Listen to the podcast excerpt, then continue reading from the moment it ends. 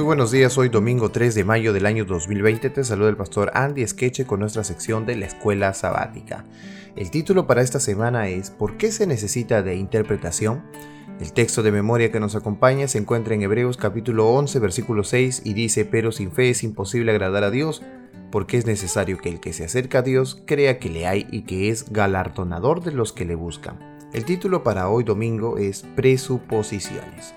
Vamos a leer en la Biblia, en el libro de Lucas, en el capítulo 24, versículo 36 al 45, eh, lo que Jesús le dice a sus discípulos.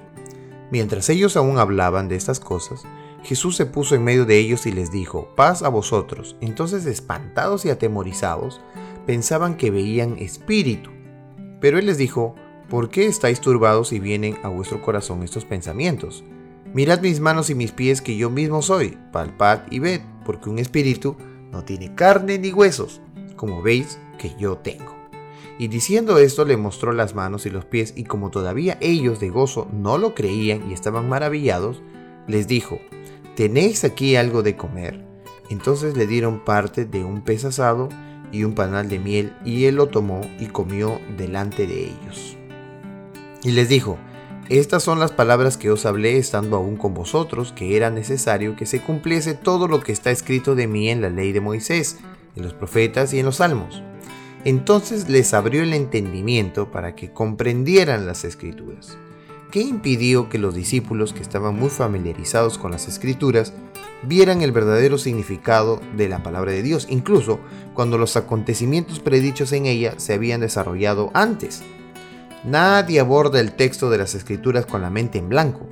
Todo lector, todo estudioso de las escrituras se acerca a la Biblia con una historia particular y una experiencia personal que inevitablemente afectan el proceso de interpretación.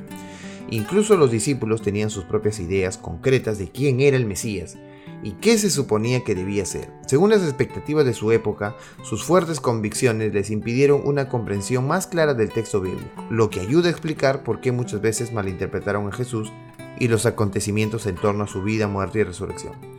Todos tenemos una cantidad de creencias acerca de este mundo, sobre la realidad última, sobre Dios, que presuponemos o aceptamos, incluso sin querer o inconscientemente cuando interpretamos la Biblia. Nadie se acerca al texto bíblico con una mente vacía.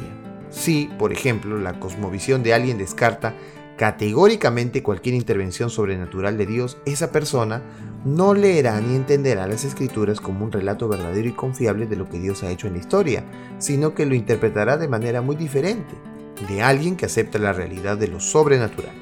Los intérpretes de la Biblia no pueden desprenderse completamente de su propio pasado, de sus experiencias, de sus ideas permanentes, ni de sus nociones y opiniones preconcebidas. No es posible alcanzar la neutralidad total o la objetividad absoluta.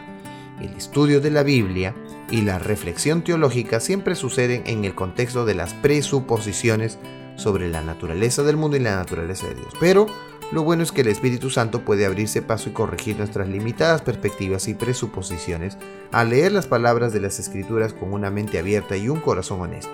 La Biblia asevera repetidamente que hubo gente de procedencias muy diferentes que pudo entender la palabra de Dios y que el Espíritu Santo nos guía a toda la verdad como lo dice Juan 16:13. ¿Cuáles son algunas de tus presuposiciones? ¿De qué manera puedes someterlas a todas ellas a la palabra de Dios para que la palabra pueda reformular tus ideas y así estar más en armonía con la realidad que enseña la Biblia?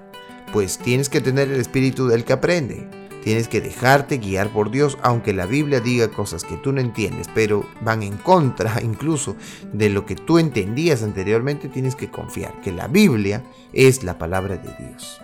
Que Dios te bendiga en este día y pueda ser reavivado por su palabra.